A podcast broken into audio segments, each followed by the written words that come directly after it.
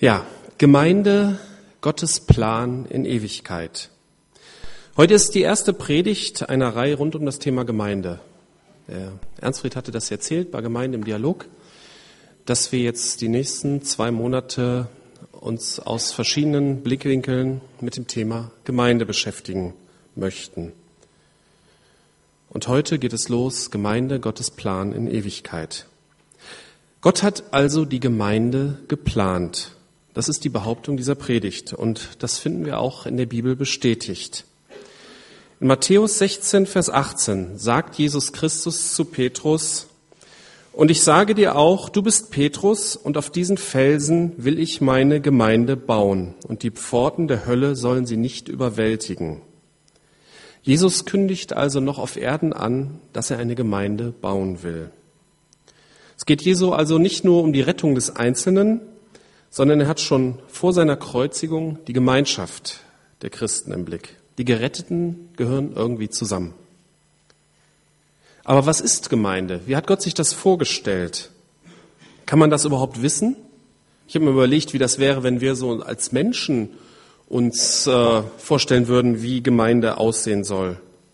Ne? Also Menschen mit Sendungsbewusstsein, die würden vielleicht eine Partei gründen, ne? die Reich Gottes Partei.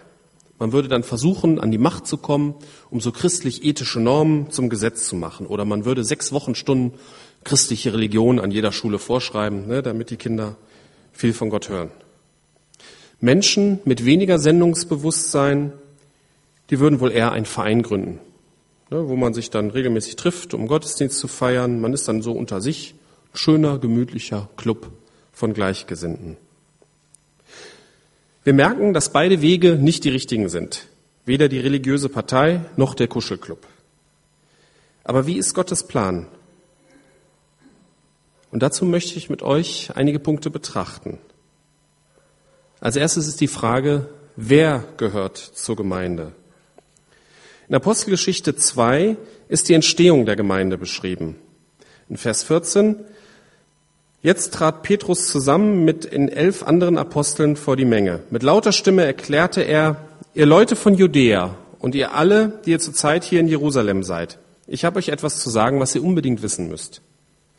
Und dann hält Petrus eine sehr ausführliche Predigt, wo er erklärt, warum der gekreuzigte Jesus der von den damaligen Juden erwartete Messias ist.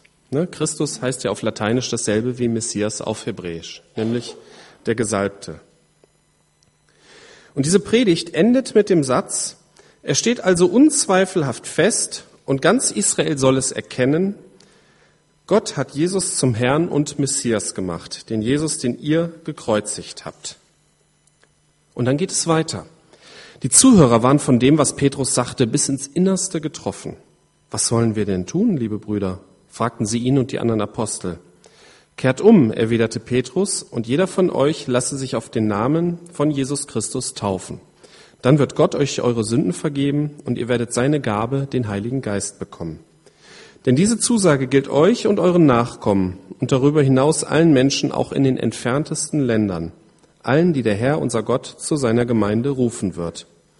Mit diesen und noch vielen anderen Worten bezeugte Petrus ihnen das Evangelium. Eindringlich ermahnte er sie, diese Generation ist auf einem verkehrten Weg. Lasst euch retten von dem Gericht, das über sie hereinbrechen wird. Viele nahmen die Botschaft an, die Petrus ihnen verkündete, und ließen sich taufen. Durch Gottes Wirken wuchs die Gemeinde an diesem Tag um etwa 3000 Personen. 3000 Personen haben sich von dieser Predigt ansprechen lassen, überzeugen lassen. Aber ich glaube, dass nicht die Redekunst von Petrus sie bis ins Innerste getroffen hat. Gott hat sie angesprochen und gerufen und sie haben es gehört. Zur Gemeinde gehören also Menschen, die zu Gott umgekehrt sind, Sündenvergebung empfangen, dabei den Heiligen Geist bekommen haben und sich haben taufen lassen. Dabei gibt es keinerlei Ansehen von Nationalität, Herkunft oder Geschlecht. Bevor Jesus hier auf Erden war, also zur Zeit des Alten Testaments, war Israel Gottes auserwähltes Volk. Und Gott hat sich in erster Linie Israel gezeigt und mit Israel Kontakt aufgenommen. Israel ist heute immer noch Gottes Volk, auch wenn die vielleicht politisch manches falsch machen, kann ich nicht beurteilen. Aber sie haben keinen Exklusivstatus mehr vor Gott. Das steht in, in äh, Epheser 3, Vers 5 und 6. Den Menschen früherer Generationen hatte Gott keinen Einblick in dieses Geheimnis gegeben. Doch jetzt hat er es den von ihm erwählten Aposteln und Propheten durch seinen Geist geoffenbart.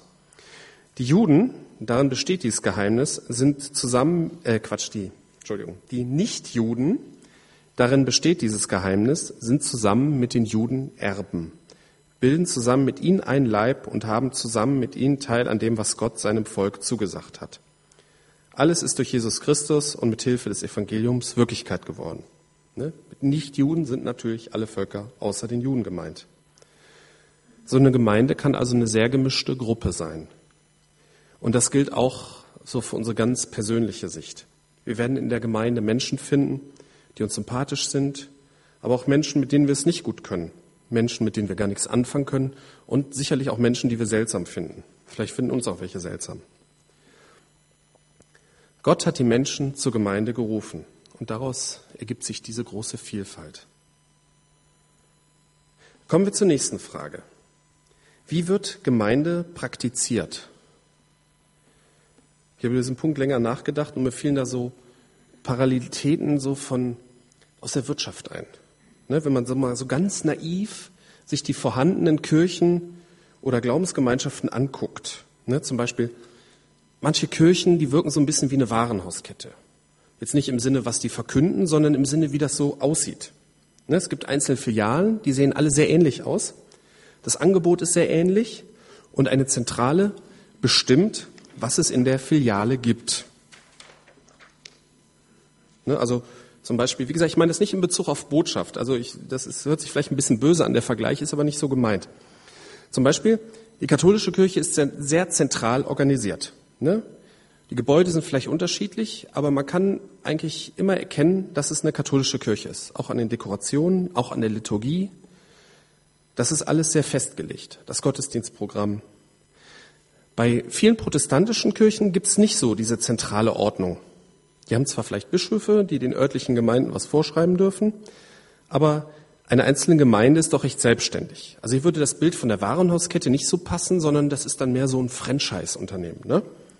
Franchising, für die, die es nicht kennen, jemand hat ein Unternehmen und andere dürfen dieses Unternehmen kopieren und zahlen dafür. Ne? Also der Franchisegeber schreibt dem Franchise-Nehmer vor, Warensortiment, Werbekonzepte und so weiter. Und der Franchise-Nehmer, der hat den Vorteil, ein erprobtes Geschäftsobjekt zu verwenden. Dafür muss der Franchise-Nehmer einen gewissen Betrag zahlen oder einen Anteil vom Umsatz. Ne, McDonalds, bekannteste Beispiel dafür.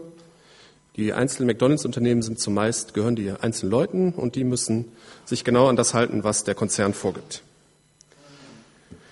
Viele Gemeinden einer protestantischen Kirche sind sich sehr ähnlich, aber alle träumen natürlich davon, der Franchise-Nehmer der wahren Gemeinde im Himmel zu sein. Ne? Bei uns ist das genauso, wie das im Himmel sein soll. Ist natürlich utopisch, denn wir sind ganz schön von unserer Tradition geprägt. Ich weiß nicht, ob wir der Franchise-Nehmer der baptistischen Tradition sind, ob wir so sind wie die Gemeinde von vor 200 Jahren, die von Onken gegründet wurde. Weiß ich nicht. Tradition ist ja auch an sich nicht schlecht. Ne? Das möchte ich auf keinen Fall sagen. Wir haben zum Beispiel im theologischen Grundkurs mal über Gottesdienstelemente gesprochen. Und da kamen so die üblichen Sachen zusammen. Predigt, Gesang, Bekanntmachung, Segen. Das fanden allen Gemeinden sehr ähnlich. Wir Leichlinger hatten allerdings ein Alleinstellungsmerkmal, Ergänzungen zur Predigt. Das gab es nur bei uns und hat die anderen etwas irritiert. Aber okay. Trotzdem machen wir vieles so, weil wir es immer schon so gemacht haben.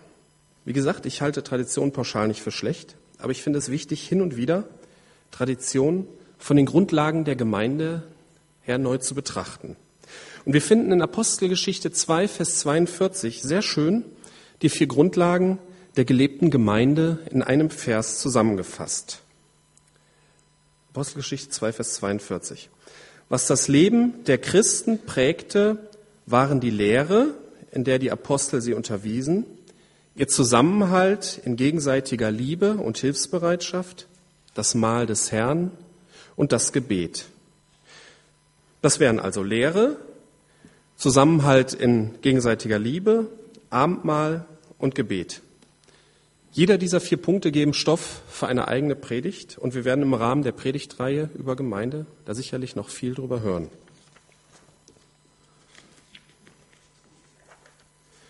Das Zentrum dieser vier Punkte ist Jesus Christus. Jesus macht uns fähig, Dinge des Reiches Gottes zu begreifen. Denn ohne Jesus würden wir das meiste nicht verstehen oder es würde sogar wie eine Dummheit auf uns wirken. Und zusätzlich beruft er Menschen, die uns diese Dinge begreifbar machen. Jesus verändert uns, dass wir in Liebe leben können. Wir wissen aus der Bibel, dass das eigentlich nicht so unser Ding ist und dass wir eigentlich so ganz natürlich leben wir die, die uns sympathisch sind. Ne? Menschen, die uns nicht sympathisch sind, das ist das ein bisschen schwieriger mit der gelebten Liebe. Aber durch Jesus ist es möglich, über unseren Schatten zu springen und es ist Veränderung möglich. Dann das Abendmahl, das uns immer wieder das Opfer Jesu neu verdeutlicht. Und deswegen praktizieren wir es ja regelmäßig, ne? wie heute auch. Und als vierten Punkt das Gebet. Wir können mit Jesus sprechen und wir können durch Jesus zu Gott Vater sagen. Wir dürfen nie vergessen, was das für eine gewaltige Tatsache ist. Diese vier Punkte machen eine Gemeinde aus oder sollten sie ausmachen. Sie sollten das Erkennungszeichen sein. Und diese vier Punkte sind auch die Grundlage für jegliches Handeln der Gemeinde nach außen, also für Evangelisation und Diakonie. Ansonsten wirken solche Aktivitäten nicht glaubwürdig. Ist klar, wenn wir von der Liebe Gottes verkünden und wir selber uns hier kaputt streiten, ist nicht glaubwürdig. Und was unsere Traditionen und Gewohnheiten angeht, so müssen wir uns immer mal wieder selber prüfen, ob sie noch diesen vier Grundlagen dienen. Denn sonst haben sie ihre Existenzberechtigung verloren. Wir wollen ja nicht nur etwas aus der Vergangenheit kopieren, sondern wir wollen lebendige Gemeinde Jesu sein. Werfen wir noch einen Blick in die Zukunft. Was erwartet Gemeinde? Ich möchte einen Vers aufgreifen, den ich vorhin in dem Text über die Entstehung der Gemeinde mit vorgelesen habe. Apostelgeschichte 2, Vers 40 b. Diese Generation ist auf einem verkehrten Weg. Lasst euch retten vor dem Gericht, das über sie hereinbrechen wird. Das hört sich ganz rabiat an und vielleicht auch ein bisschen altmodisch, aber es ist trotzdem eine Aussage, die heute noch gilt. Jede Generation hat ihre eigenen verkehrten Wege. Und wenn wir die Geschichte studieren, finden wir viele solcher Irrwege. Ich nenne mal so ein paar, ist mit Sicherheit nicht vollständig. Vor dem Ersten Weltkrieg war die Meinung sehr weit verbreitet, dass man in kurzer Zeit alle menschlichen Probleme mit Hilfe des Fortschritts und der Wissenschaft lösen kann und man sobald das Paradies auf Erden schaffen kann. Dann kam der Erste Weltkrieg und das geriet so ein bisschen in Vergessenheit. Der Kommunismus ist sicherlich ein Irrweg gewesen, weil er die Meinung, dass der Mensch gut ist, als Grundlage hat. Und ich bin auch nicht der Meinung, dass der Kommunismus nur an der falschen Ausführung gescheitert ist, sondern erst an sich nicht realisierbar. Der Faschismus war sicherlich einer der furchtbarsten Irrwege des vergangenen Jahrhunderts. Oder der furchtbarste Irrweg. Die 68er, die einerseits positiv bewirkt haben, dass eine offene Auseinandersetzung mit dem Nationalsozialismus endlich mal passierte, die aber andererseits weit übers Ziel hinausschossen und sinnvolle ethische Normen, wie zum Beispiel die Institution Ehe, lächerlich machen und untergruben. Wie gesagt, diese Aufzählung ist sicherlich nicht vollzählig und nicht alle dieser Irrwege waren gesellschaftlich gesehen gleich schlimm. Und auch heute gibt es Irrwege, mit denen wir uns auseinandersetzen müssen. Ein häufiger Irrweg ist heute zu glauben, dass alle irgendwie Recht haben. Ja, das ist ja im religiösen Bereich weit verbreitet und es ist sicherlich vor dem Hintergrund kriegerischer Auseinandersetzungen zwischen feindlichen religiösen Gruppen gefördert worden. Man kann ja gar nicht wissen, wer Gott wirklich ist. Und deswegen haben alle ein Stück von der Wahrheit und alle haben irgendwie recht. In so einem Klima macht man sich unter Umständen keine Freunde, wenn man behauptet, dass Jesus Christus der einzige Weg zu Gott ist, wie es in Johannes 14, Vers 6 steht. Hierbei ist natürlich wichtig zu betonen, dass nicht unsere Gemeinde der einzige Weg zu Gott ist, sondern Jesus Christus ist der einzige Weg zu Gott. Diese Auseinandersetzungen mit Irrwegen bleiben der Gemeinde und bleiben uns nicht erspart. Und es kann sein, dass es in zehn Jahren anders aussieht und dass andere Irrwege uns begegnen. Nun geht es bei solchen Auseinandersetzungen aber nicht darum, Recht zu behalten, sondern es geht darum, Menschen zu retten. Es darf halt nicht der Spruch gelten, ne, ich habe die Diskussion gewonnen, aber den Menschen verloren. Das nützt ja niemandem was. Rettung gibt es nur in Jesus Christus. Und das ist die konstante Botschaft der Gemeinde durch die Geschichte hindurch. Rettung wovor? Es gibt in der Bibel den Begriff des Verlorenseins. Und ich möchte hier auch mal den Begriff Hölle benutzen, den es natürlich auch in der Bibel gibt. Die Hölle, die man sich, also die, die Bilder, die man so üblicherweise mit Hölle verbindet, treffen es nicht. Ebenso wenig ne, für unsere jüngeren Zuhörer wie die Roboterhölle aus der Serie Futurama. Das ist natürlich Blödsinn. Hölle bedeutet die endgültige Trennung von Gott. Das Bewusstsein, dass man eigentlich Gott braucht und das Wissen, dass sich Gott endgültig von einem abgewandt hat, weil man eben nichts von ihm wissen wollte. Das ist Hölle. Zum Glück müssen wir nicht beurteilen, bei wem Gott das gemacht hat und wer verloren und wer gerettet ist. Unser Auftrag ist nur, auf Jesus Christus als Ausweg aus der Verlorenheit hinzuweisen. Und wenn wir von der Zukunft der Gemeinde reden, ist es ganz klar, dass auch in Zukunft genau das unser Auftrag ist. Der Auftrag ist der wichtigste der Gemeinde. Es gibt noch einen weiteren, den man nicht so richtig von dem ersten trennen kann. Ne, in Johannes 12, 8a sagt Jesus, Arme habt ihr alle Zeit bei euch. Diakonie scheint ein selbstverständlicher Auftrag der Gemeinde zu sein, der in der Bibel meist nur so nebenbei erwähnt wird. Ne? Das, das ist immer, wenn man da so liest, so dass man sich um Arme kümmert oder um Bedürftige, das ist immer so was Selbstverständliches. Dadurch, dass Jesus Menschenherzen verändert, ergibt sich ein Blick für andere. Und das wird in Zukunft auch immer ein selbstverständlicher Auftrag unserer Gemeinde sein, egal in welcher Form wir es durchführen. Kommen wir zum Ende der Gemeinde. Wann ist Gemeinde zu Ende? Wir finden in der Bibel ein positives und ein negatives Ende. Ich will mal zuerst das negative Ende betrachten. Offenbarung 2, 4 und 5. Doch ein Vorwurf muss ich dir machen. Du liebst mich nicht mehr so wie am Anfang. Erinnerst du dich nicht, wie es damals war? Wie weit hast du dich davon entfernt? Kehr um und handle wieder so am Anfang. Wenn du nicht umkehrst, werde ich, gegen dich, werde ich mich gegen dich wenden und deinen Leuchter von seinem Platz stoßen. Das ist ein Zitat aus dem Sendschreiben an die Gemeinde in Ephesus. Was wird hier angedroht? Ich denke, den Leuchter von seinem Platz stoßen bedeutet, dass die Gemeinde aufhört zu existieren. Ohne gelebte Liebe wird sich eine Gemeinde auflösen. Und das ist sicherlich ein negatives Ende. Es gibt aber auch ein positives Ende. 1. Thessalonicher 4, 16 und 17. Der Herr selbst wird vom Himmel herabkommen. Ein lauter Befehl wird ertönen und auch die Stimme des Engelfürstens und der Schall der Posaune werden zu hören sein. Daraufhin werden zuerst die Menschen auferstehen, die im Glauben an Christus gestorben sind. Danach werden wir, die Gläubigen, die zu diesem Zeitpunkt noch am Leben sind, mit ihnen zusammen in die Wolken emporgehoben, dem Herrn entgegen, und dann werden wir immer für alle Zeit bei ihm sein.